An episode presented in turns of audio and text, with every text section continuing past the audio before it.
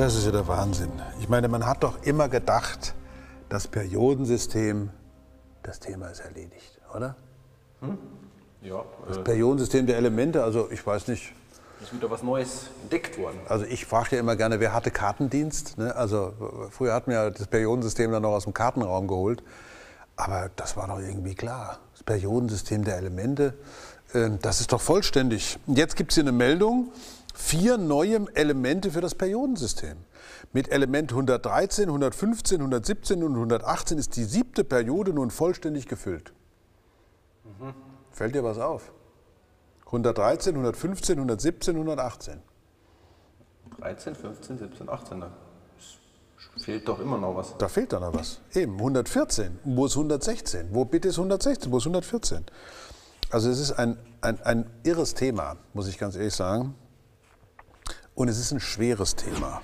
Also werde ich am besten das so machen, dass ich es so, so gut es nur irgendwie geht aufdrösele, weil das, was wir vom Periodensystem noch machen, ich habe mir extra was mitgeschrieben, weil ich die ganzen Zahlen, die muss man ja nicht wissen. Aber es ist halt schön, wenn man sie weiß, dann kann man sie sagen, falls mich jemand fragt. Falls mich, also ich meine, in meiner Sendung fragt mich, du hast mich eigentlich... Ja. ja du, du, also du wirst mich nachher mal fragen, sag mal, wie ist das eigentlich mit der 8? Wie ist ja? das eigentlich mit der 8? Okay, ja, dann kann, ich, dann kann ich nämlich noch das über 18 und 32 und 92 erzählen und dann können wir, kommen wir wieder ins Geschäft. So. Ja. Also das Periodensystem der Elemente Nummer 1, Element Nummer 1 ist ja allgemein bekannt, ist das Element Nummer 1. Also das Element Nummer 1 im Periodensystem kommt vor dem Element Nummer 2 und danach kommt Element Nummer 3 und so ist es ja erstmal ein System. Schön, der Mendeleev hat das wunderbar hingekriegt, Lothar Meyer und der Mendeleev haben zusammen ein Periodensystem der Elemente entwickelt. Ja? Das Tolle an dem Periodensystem der Elemente, bevor ich auf die Systematisierung komme, ist ja, man kann es chemisch machen. Dann stellt man fest, also nach 8, wenn du mich jetzt gefragt hättest, nach der 8, hättest, ich hätte, also, frag mich doch mal nach der 8. Das ist eigentlich mit der 8, genau. Ähm, dass eben nach acht Elementen kommt wieder was Neues. Also wir haben Lithium und dann können wir da diese, die, diese Reihe durchgehen und dann kommen wir hinten an und dann kommen wir vorne beim Natrium an. Lithium und Natrium sind beides Alkalimetalle. Und was haben wir da hinten? Hinten haben wir die Edelgase. Also da haben wir Helium und so weiter. Und Ganz rechts im Periodensystem stehen also unsere Edelgase. Vor den Edelgasen stehen die Halogene. Auf der anderen Seite des Periodensystems haben wir die Alkalimetalle. Dann kommen die Erdalkalimetalle, kommen die Erdmetalle und so weiter. Also das Schöne ist, man kann jetzt das nicht nur mathematisch systematisieren, so, so 1, 2, 3, 4, 5, 6, 7, 8, 9 und so weiter, sondern man kann es chemisch. Also nach 8 findet sich ein Element, was praktisch ähnliche Eigenschaften hat wie das Element davor. So ist das Periodensystem der Elemente aufgebaut worden.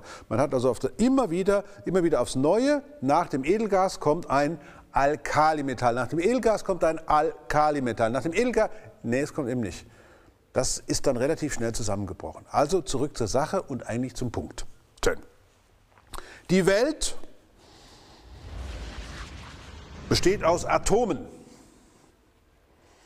Das ist eine alte Idee und ist aber so richtig in die Tat um. Also alte Idee stammt aus der Zeit der Antike, Demokrit und Leukip, als Reaktion auf die ursprüngliche Elementenlehre. Ursprünglich hatte man vier Elemente, Feuer, Wasser, Luft und Erde aber dann, das war nicht so richtig. Da gab es zwar dann die Vorstellung, dass diese vier Elemente durch Hass und Liebe zusammengeführt bzw. auseinandergestrebt werden, auseinanderstreben, aber dann kam eben Demokrit und Leukip und sagten nichts, es gibt nur die Materie, also die Atome und das Nichts. Schön.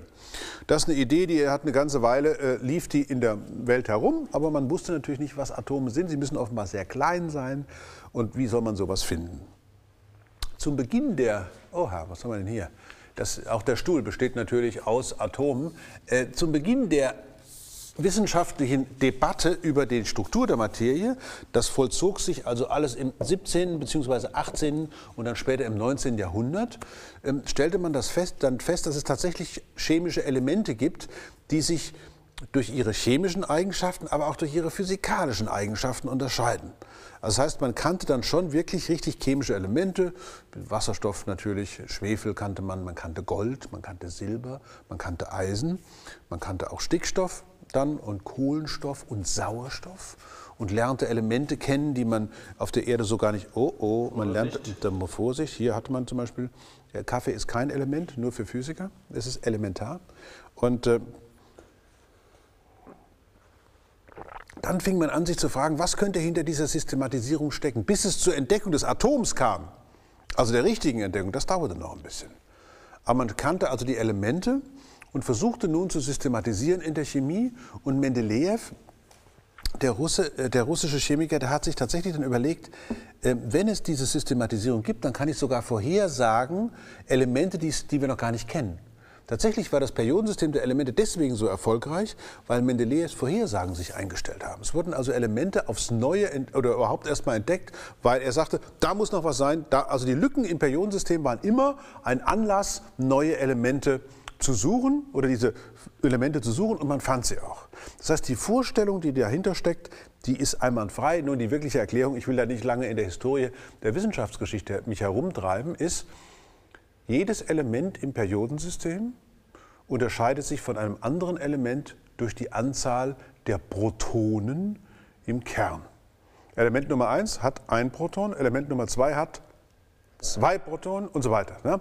Das heißt also, man kann jetzt immer fragen, erstmal die Anzahl der Protonen, entsprechend viel Elektronen muss es geben und das chemische Verhalten, das chemische Verhalten von Elementen hängt nun damit zusammen, wie viele Elektronen in der Elektronenhülle sind und wie diese Elektronen sich verteilen müssen. Auch hier ist es so, man könnte jetzt eine jahrelange Vorlesung über Quantenmechanik halten, wie denn nun die Elektronen sich um den Atomkern herum versammeln, beziehungsweise nur versammeln dürfen. Da gibt es die sogenannten Orbitale. Wenn die voll sind, wenn ein Orbital voll ist, dann muss das nächste Orbital von den Elektronen besetzt werden. Und je weiter weg ein Elektron vom Atomkern ist, umso leichter geht es Bindungen mit anderen Molekülen ein. Ist ja klar. Weil die Entfernung vom Kern führt dazu, dass die elektromagnetische Kraft zwischen Elektron und dem Kern kleiner wird. Das heißt, das Elektron neigt dazu, möglicherweise zu einem anderen Element zu gehen. Ist klar, wo stärker angezogen wird. Das heißt, die chemischen Eigenschaften hängen sehr wohl davon ab, wie nun diese Orbitale aussehen beziehungsweise aussehen können. Nicht zuletzt, wie sich jetzt rausstellt, bei diesen ganz großen Ladungszahlen 113, 117, nee 115 haben wir noch dazwischen, 117 und so weiter dass das sind natürlich Kerne, die sind riesengroß und die verhalten sich jetzt auch in ihrem chemischen Verhalten nicht mehr so, wie Mendeleev das gerne sehen würde. Und der Grund dafür liegt in der Relativitätstheorie. Das konnte Einstein natürlich nicht wissen. Für was seine Relativitätstheorie alles zuständig ist, zeigt aber, es scheint eine unglaublich gute Theorie zu sein, wenn sie selbst Dinge erklärt, für die sie wirklich überhaupt nicht gemacht worden ist. Der Punkt ist folgender. Bei der immer höher werdenden Ladung, hier sind ja immer mehr, immer mehr und mehr Protonen im Atomkern, werden die Elektronen immer schneller und schneller. Das heißt, es gibt Effekte, die nur durch die spezielle Relativitätstheorie beschrieben werden können, sobald nämlich die Geschwindigkeiten in die Nähe der Lichtgeschwindigkeit kommen. Es passiert Folgendes, die Elektronen können immer näher an den Atomkern ran aufgrund ihrer hohen Geschwindigkeit. Das führt dazu, dass der Atomkern in seiner Ladung stärker abgeschirmt wird, als wenn die Elektronen weiter weg wären. Das wiederum führt dazu, dass die äußeren Elektronen von der abgeschirmteren Ladung weniger stark angezogen werden. Und das hat folgenden Effekt, zum Beispiel beim Gold. Beim Gold ist es so, dass sowohl das innerste Orbital wie auch das nächste Orbital in ihrer Energie etwas verringert werden. Das heißt, der Übergang von einem äußeren Orbital, von einem äußeren Energiezustand auf den inneren, das ist ja die Geschichte mit der Energieabgabe. Wir erinnern uns ja alle noch, nicht? also aus jedem beliebigen Unterricht, der was mit Naturwissenschaften zu tun hat, dass ja ein Atom aus Atomkern bestehend und Elektronenhülle, die Elektronen genau dann auf höhere Bahnen springen, wenn sie Energie aufnehmen und auf niedrigere Bahnen, wenn sie Energie abgeben. Ja?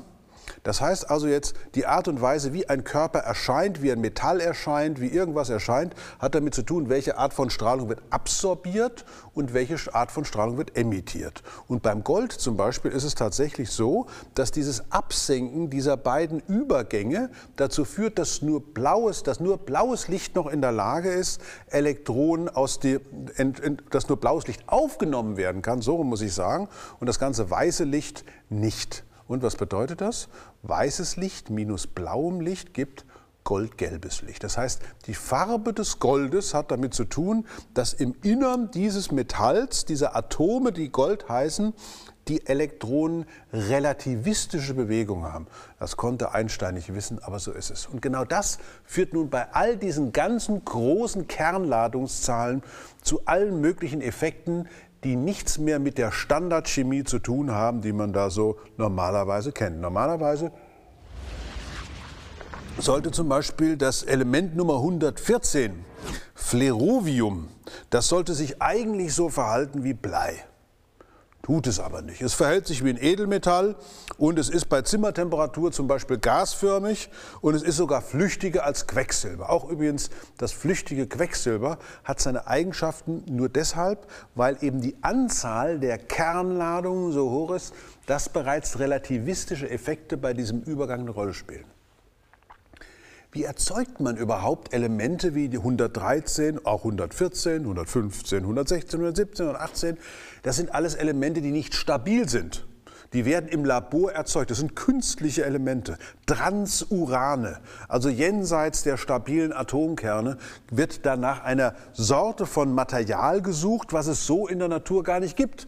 Dazu muss man in Beschleunigeranlagen große Atomkerne aufeinander schießen und manchmal gelingt es tatsächlich dann, das passiert nur unter sehr, sehr hohem Druck gewissermaßen, also unter, bei einer hohen Energiedichte, dass aus diesen natürlichen Elementen dann künstliche Elemente werden. Die müssen für eine bestimmte Zeit existieren. Wenn sie es dann tun, wenn man sie sogar untersuchen kann auf ihr chemisches Verhalten, gibt es eine Organisation, die überprüft das und dann hat man sozusagen ein neues Element geschaffen.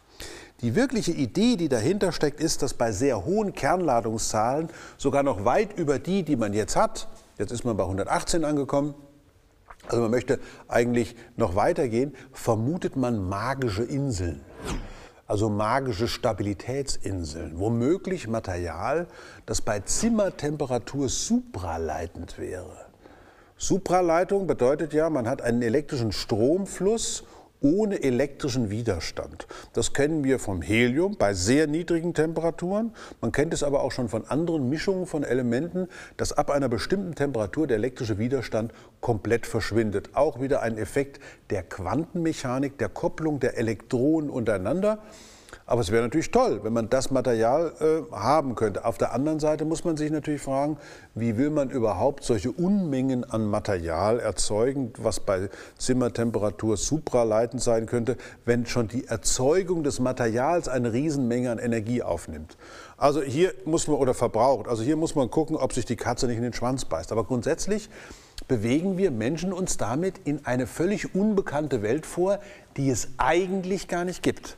Wir machen hier etwas, was den Homo faber, also den Menschen, der gerne künstliche Dinge herstellt, praktisch in seiner Spitze zeigt.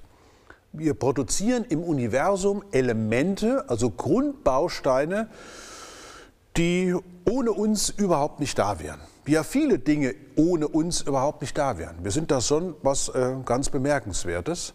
Und, das, und hier sind wir an einem, in einem Gebiet, dem Periodensystem der Elemente, von dem viele Leute ja immer gedacht haben, das Thema ist durch. Weil zwischen den ganzen Zahlen gibt es keine Lücken mehr. Ich weiß nicht, ob es Ihnen aufgefallen ist. Und zwischen 1 und 92 kennt man alle Elemente. Und das, was wir da hinten machen, ist eine Art von Kunst. Nämlich die Kunst, neue Elemente zu schaffen. Es liegt vielleicht daran, dass wir schon immer gerne Alchemiker waren. Die haben damals versucht, den Stein der Weisen zu finden. Wir versuchen heute herauszufinden, ob nicht bei hohen Kernladungszahlen sich vielleicht noch irgendwas Magisches verhalten würde. Allerdings war damals die Suche äh, nach dem Stein der Weisen die Suche nach Gold. Heute habe ich den Eindruck, es kostet mehr, als es uns bringen könnte.